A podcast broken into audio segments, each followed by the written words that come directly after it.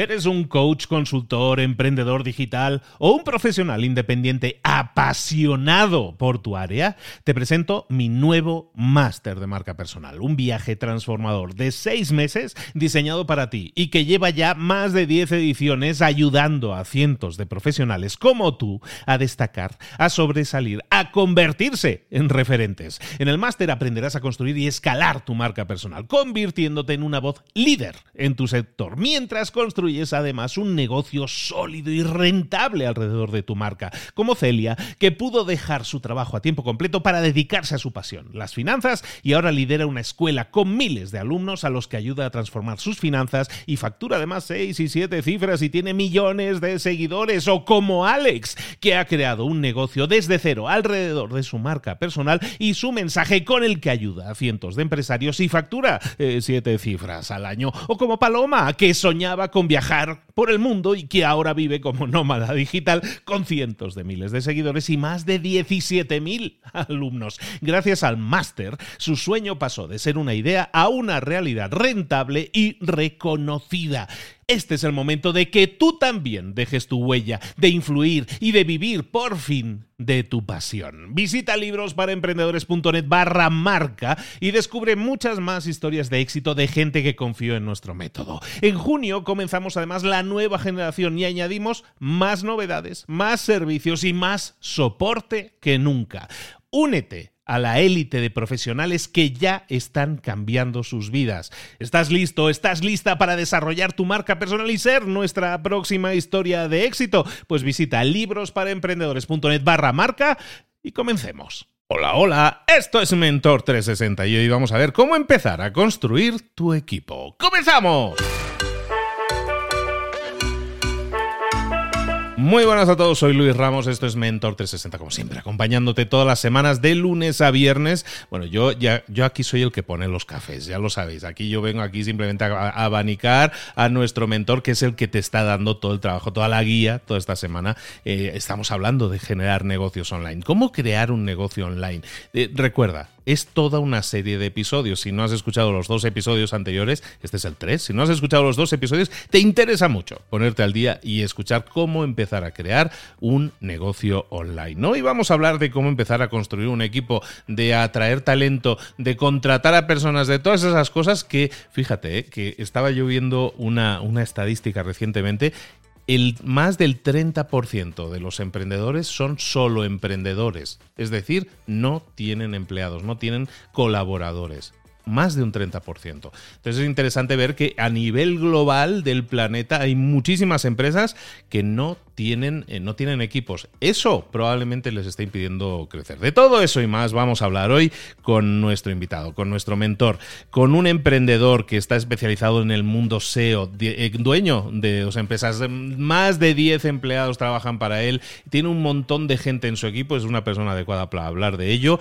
y eh, dueño de una empresa de software, por ejemplo, que factura lo que no está escrito. Toda esta semana nos está acompañando Dean Romero. Dean, ¿cómo estás, querido? Hola, Luis. Pues nada, vamos a hablar un poquito, ¿no? De esa parte tan chula que es empezar a crecer con personas, tan complicada y bueno, pues con ganas de, de aportar mucho a tus oyentes a ver qué, sale de al, esta Al final, en estos episodios, sobre todo en el episodio anterior, estábamos hablando de ese recorrido que tenemos que seguir, esos primeros pasos, que era lo que veíamos en el episodio anterior en concreto. Esos primeros pasos representaban creación de contenidos, creación de comunidad, entender a tu comunidad y sus necesidades y de ahí crear nuestros productos o servicios. Muchas personas, como estaba diciéndote a nivel estadístico en la introducción, eh, lo hacen todo ellos solos. Yo me lo guiso, yo me lo como como Juan Palomo. Entonces, todo eso nos lleva muchas veces a saturarnos, a decir, lo comentábamos ayer, mucha gente no tiene todo el tiempo del mundo porque está compaginando con otra cosa. Entonces, buscar ayuda, buscar apoyo, buscar soporte es muchas veces necesario, aunque muchísima gente, como decíamos estadísticamente, no lo hace.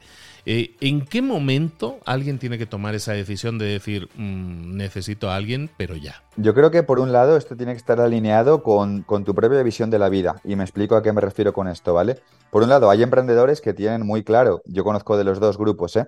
que quieren permanecer en pequeño, es decir, que no quieren tener la responsabilidad y el agotamiento, que también, si luego surge, también hablaremos de esto, que implica gestionar personas, gestionar un equipo, moverse con, con gente, reuniones, volverse un gestor, un gestor de personas, que es al final lo que es un CEO en gran medida, ¿vale? y que quieren mantenerse en algo que podríamos llamar digital lifestyle business, por así decirlo, ¿no? O sea, un negocio digital que paga las facturas, ¿no? Que me paga mi estilo de vida. Vale, estoy yo y como mucho yo y una persona y poco más. Y luego hay gente, hay personas que tienen la ambición de crear algo más, que es un poco el enfoque startup, vamos a decir, ¿no? No, no, oye, yo quiero crear una startup, un grupo de, de talento, un equipo, un grupo de personas que me permita escalar, crecer y luego crear una gran empresa en un futuro que siga escalando, internacionalizar. Por ejemplo, nosotros ahora estamos ¿no? dando los primeros pasos para ir a Estados Unidos con DinoRank. en fin, es otra batalla eh, muy diferente, ¿no?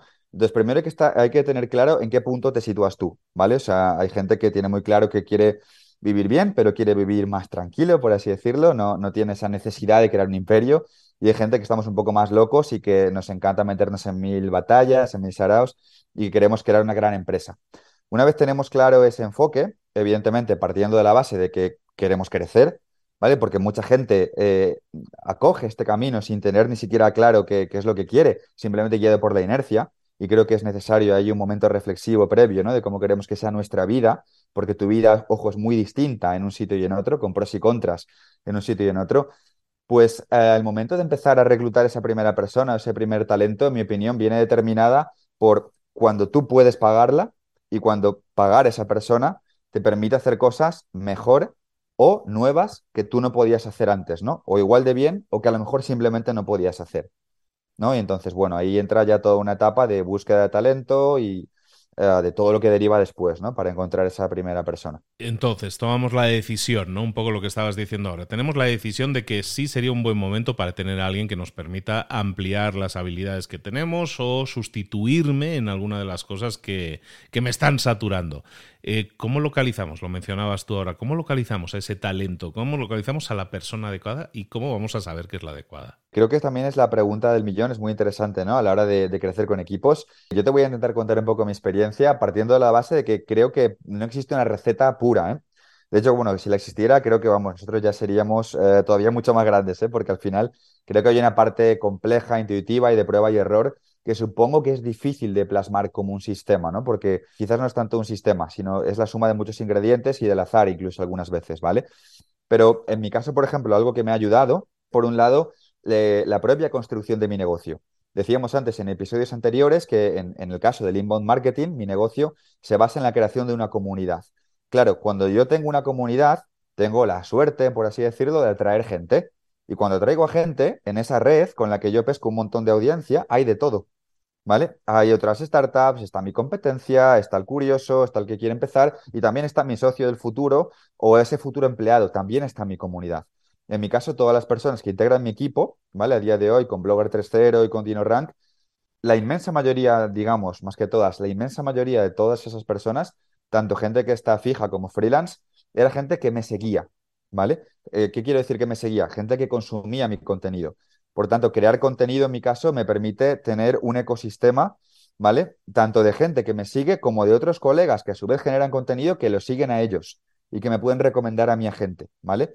Creo una especie de telaraña donde yo estoy, por así decirlo, en el centro de ese pequeño mini universo que he creado alrededor de mí y ahí me es mucho más fácil poder ver, poder ver quién tiene talento, quién me puede ayudar. Mira, pues esta persona que me, que me sigue a lo mejor sería un buen candidato para ayudarme a escribir en mis blogs, ¿vale? O a gestionar a mis redactores para escribir nuevos contenidos en mis blogs y posicionarlos, etcétera, ¿vale? Entonces, bueno, crear ese ecosistema creo que es un buen punto de partida y luego pues tener mucho contacto con tanto con la comunidad que te sigue como con otros actores que se dediquen a hacer algo parecido a lo que haces tú. Otros bloggers, otros podcasters, otros youtubers que a su vez estén en contacto con gente que lo sigue a ellos y que te puedan recomendar boca a boca a otras personas. Creo que es un buen punto de partida. Estamos hablando con Dean Romero, estamos hablando de cómo crear un negocio digital y hablando de, esto, ¿no? De atraer talento, de buscar el mejor talento. Supongamos que tomamos la decisión, vamos, vamos a revisar ese camino. Tomamos la decisión de que necesitamos a alguien. Eh, buscamos a la persona adecuada y, Dean, lo que suele pasar es que los jefes inexpertos esperan que el empleado ya sepa lo que tiene que hacer.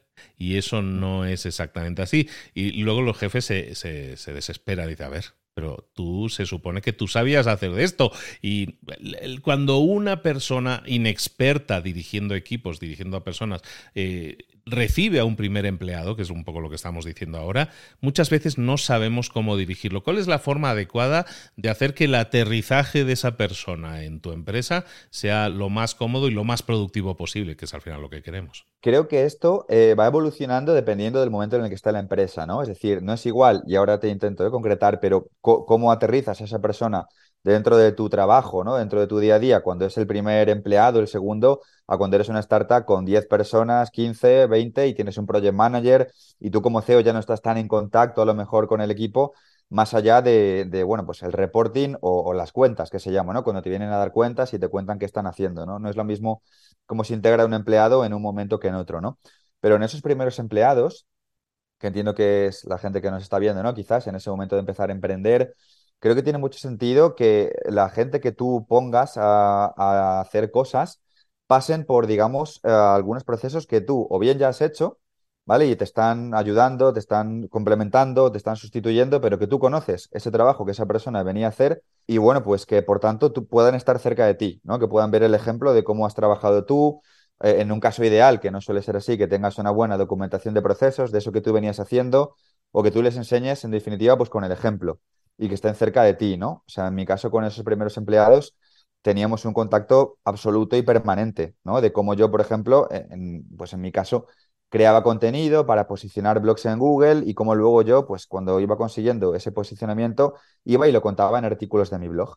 Pues esos primeros redactores, que fueron mis primeros empleados, esos gestores de redactores, esos creadores de contenido, por así decirlo, estaban totalmente cerca en una comunicación constante, semanal, por reuniones en aquella época de Skype todas las semanas, ¿vale? Incluso en WhatsApp en aquel momento, pues en contacto permanente conmigo, por tanto se empapaban de cómo yo hacía las cosas y luego podían eh, replicarlas ¿no? de una forma un tanto más fiel, por ejemplo, ¿no? en esa fase inicial. ¿En qué momento deberíamos entonces pensar en, en temas que, palabras que nos resuenan a lo mejor a muchos que tienen que ver con tienes que crear documentación, tienes que crear sistemas, tienes, eh, para delegar tienes que tener sistemas, documentación, automatización de procesos, todas esas cosas que suenan más sofisticadas, ¿en qué punto entran en, juego? Nosotros, por ejemplo, hemos empezado a llevar a cabo esos procesos muy tarde, ¿vale? O sea, muy tarde ya cuando ha entrado una persona más enfocado en, en, el puesto de project manager, ¿no? Y ya pues tenemos un cierto volumen de facturación, de equipo, y lo necesitamos para seguir creciendo, porque es complicado integrar nuevos componentes en el equipo, nuevas personas, ¿no? Nuevo talento sin tener eso sistematizado. Pero lo ideal sería que tú empieces en pequeño y que desde una fase inicial tú ya tengas uh, un ABC muy concreto de cómo tú haces las cosas. ¿Vale? De, ya sea cual sea tu negocio. Es decir, nosotros funcionamos así, para eso es importante el concepto de cultura, cultura de empresa, que simplemente es, mira, creemos en este fin, en este objetivo, y nuestra forma de hacer las cosas es esta, ¿no? Y que la persona que entra nueva se impregne de eso, tanto a nivel teórico, cuando tú haces un onboarding o una bienvenida, vamos a decir, ¿no? Más sencilla, una toma de contacto inicial con ese empleado, como en el día a día, cuando esa persona te, te va viendo trabajar, ¿no? Pero desde el inicio es importante que la gente vea cómo eh, tiene que hacerse las cosas de la forma más sistemática posible. En mi caso no fue así, o sea, nosotros fuimos muy caóticos Ah, y bueno, fuimos creciendo y dándonos golpes con el tiempo y claro, pues eh, pierdes mucho tiempo, te toca pues eh, ver que a lo mejor no siempre encuentras a la persona adecuada, eso es más tiempo, más dinero, ¿no? Seguir buscando y bueno, es el coste de oportunidad o, la parte mala, digamos, de, ser más desordenado, ¿no? Por así decirlo. ¿Cómo equilibrar entonces, cuando tú tienes ese primer empleado, cómo equilibrar, por un lado, el saber que tú le quieres decir que quiero que hagas esto? ¿Cómo equilibrar eso con el hecho de que hay que darle cierta libertad a las personas para que se sientan también realizadas? ¿Cómo buscar ese equilibrio? Sobre todo porque si a lo mejor dices, no, yo quiero que se haga esto, esto, esto y esto y esto, y eso a lo mejor hace 50 años era lo más habitual, ahora en principio es algo más de y sobre todo buscamos que la persona se sienta realizada para que tampoco no haya una gran circulación de empleados, ¿no? ¿Cómo podemos equilibrar, por un lado, el quiero que me hagas esto y por otro lado, quiero que seas lo suficientemente creativo, puedas tener la suficiente libertad para hacer, eh, tomar decisiones? Creo que aquí podríamos ver dos canales. Por un lado, hay una parte muy obvia, que es comunicar de forma muy sincera, muy realista, cuál es digamos, el nivel de expectativas que tú quieres de esa persona, ¿vale? O sea, tiene que haber una comunicación muy transparente con estos primeros empleados. ¿Qué es lo que esperas de ellos? ¿Cuáles son, cuáles son los objetivos que tú tienes, ¿no? A través de la búsqueda de, ese talento, ¿qué es lo que tú quieres conseguir con ellos a largo plazo? ¿vale? Y ver si ellos realmente están capacitados para esos retos. Y por otro lado, creo que hay una parte, ah, no sé cómo decirlo, si más intuitiva más poética quizás, de encontrar a la persona adecuada, ¿vale? O sea, cuando tú encuentras a la persona adecuada para el puesto adecuado, es muy fácil que ese equilibrio, por llamarlo de algún modo, se produzca solo o de forma más natural. ¿vale? Porque la persona, si realmente es eh, vocacional en el puesto que está llevando a cabo, va a saber ejecutar ese trabajo, va a saber echar las horas cuando tenga que echarlas y bueno, pues va a saber ser eficiente con menos impulso quizás por tu parte. Pero claro, eso pasa porque tengas tanto el, el buen hacer como a veces incluso un poco el, entre comillas, azar de dar con esa persona adecuada en el momento adecuado para el puesto adecuado, ¿no? Din, ¿cuáles serían los... Eh, nosotros tenemos, eh, eh, soy yo solo en la empresa, estoy buscando generar ese primer empleado, ese primer puesto de trabajo, ya sea externo, ya sea contratado, tengo esa intención. ¿Cuáles son las áreas en las que yo tengo que escoger primero a quién de, cuáles son las áreas que yo tengo que delegar primero? ¿Cómo escoger esas áreas? Yo entiendo que en tu empresa que tienes una cierta cantidad de empleados, hay unas áreas que escogiste delegar primero y otras que lo has hecho después. ¿Cómo, cómo funciona eso? Pues te comento, eh, en mi caso, por ejemplo, eh, lo primero que subcontraté fue la parte donde yo no era tan bueno, ¿vale? Que por un lado sería esta parte más burocrática, más de emails, más de, bueno, pues eh, asistencia virtual, por ejemplo, ¿vale? En, mi caso, pues fue importante el perfil del asistente virtual porque mi blog comenzó a, crecer más. Esto implicaba más emails por parte de lectores, eh, bueno, pues por ponerte algunos ejemplos, ¿no? Contactar con más profesores, tener mucho más flujo de comunicación con mucha gente, ¿vale? Pues para, para que los, negocios siguieran funcionando. Entonces, toda esa parte de comunicación, de email, gestión de redactores también, ¿vale? Pues yo lo delegué en la fase inicial, con una persona que hacía las veces de asistente virtual, que podríamos decir a día de hoy, ¿vale? Que se ocupa un poco más de, comunicación, ¿vale? de ser tu nexo entre tú y el resto del mundo. Porque cuando vas creciendo en comunidad, eh, la parte bonita y también no tan bonita es que tus canales de comunicación y tu interacción con la gente se multiplica, se triplica, se cuadruplica y se quintuplica, ¿vale?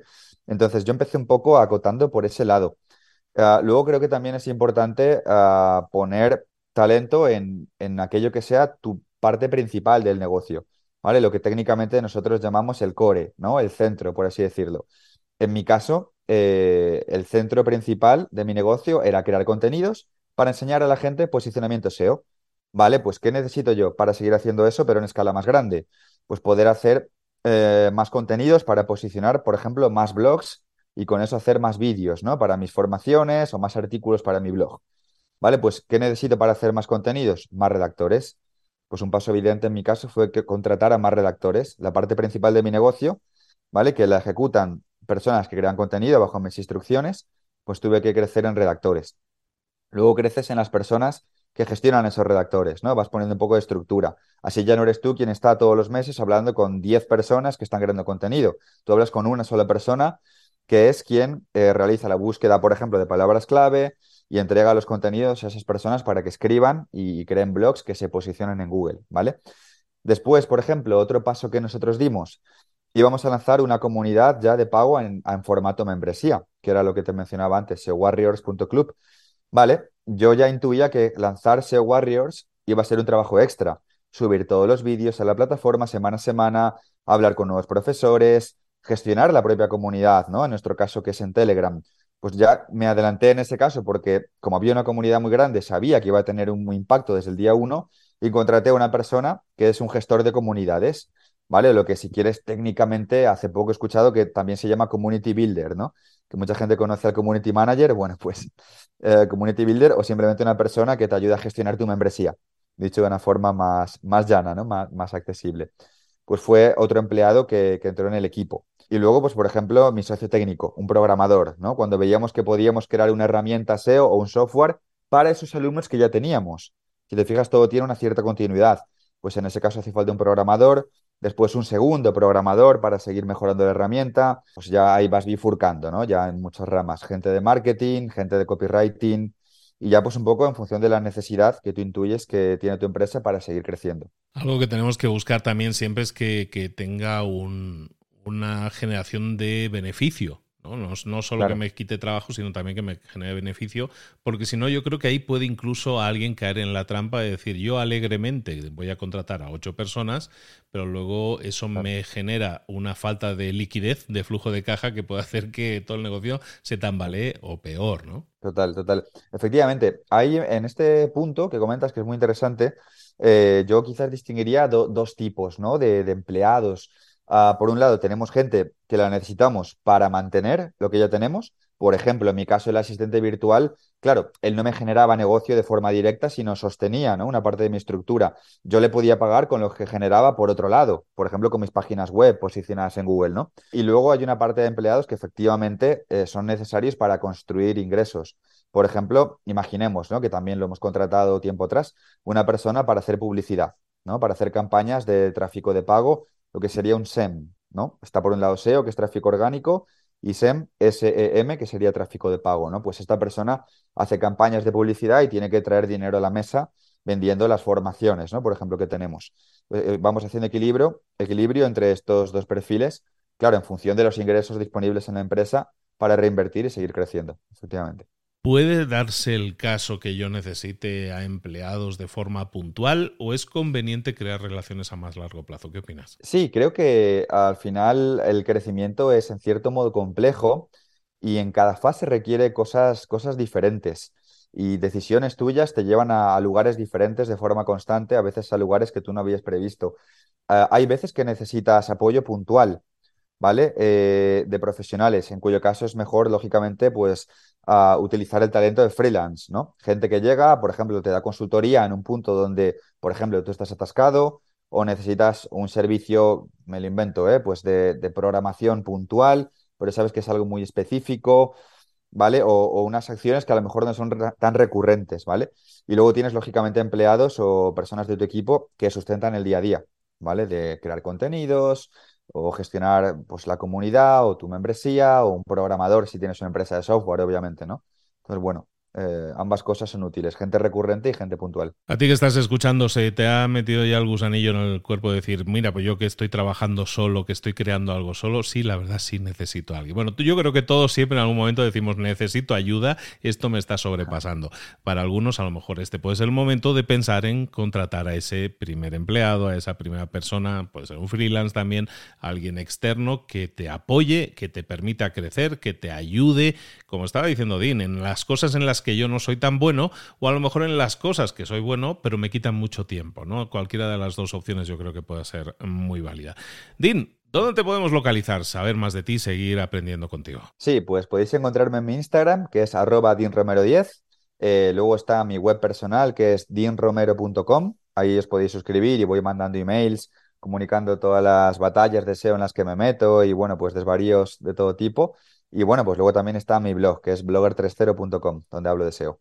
Es Dean Romero y está con nosotros toda esta semana siendo nuestro máster, está guiándonos y siendo el mentor 360 de esta semana. Dean Romero, nos quedan dos episodios todavía para completar la semana. Te espero, por lo tanto, aquí mañana.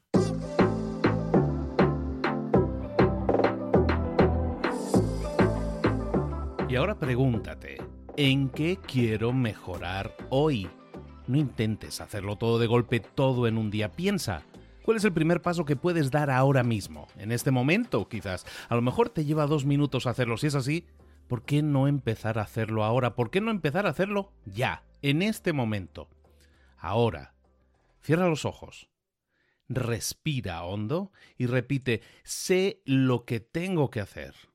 Sé cuál es el siguiente paso. Voy a darlo en este momento piénsalo, siéntelo y hazlo.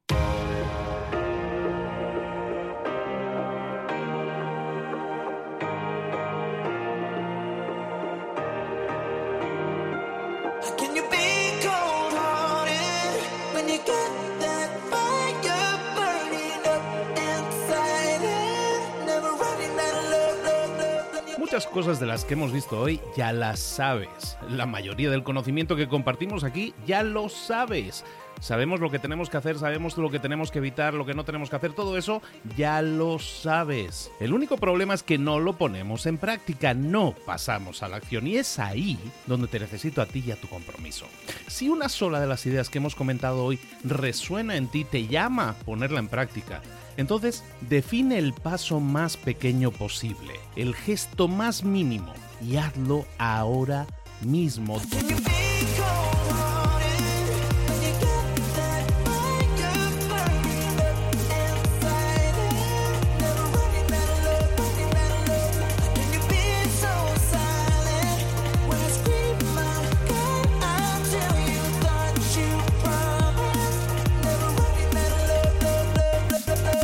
Hablo de crecimiento personal, pero también de crecimiento profesional. Expandir tu red de contactos, mejorar tus relaciones con los demás, aprender alguna cosa nueva, poner en práctica una pequeña técnica que te ayude.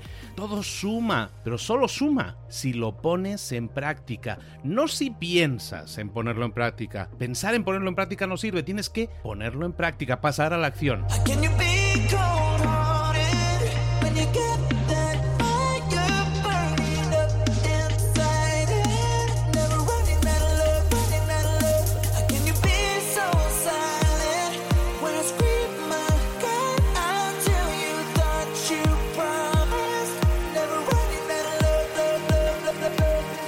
Acuérdate de este ingrediente secreto también. El ingrediente secreto es la actitud. Tu actitud. Tu actitud transmite. Si sales a la calle con ganas, la gente lo va a notar.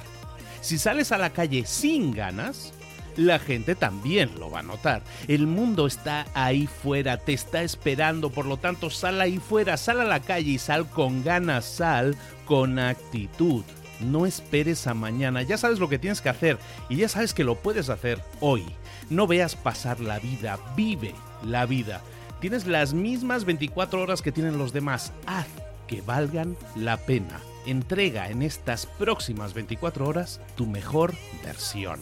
Te esperamos aquí mañana para continuar creciendo. Te esperamos aquí mañana con más mentores, pero el día de hoy está completito delante de ti.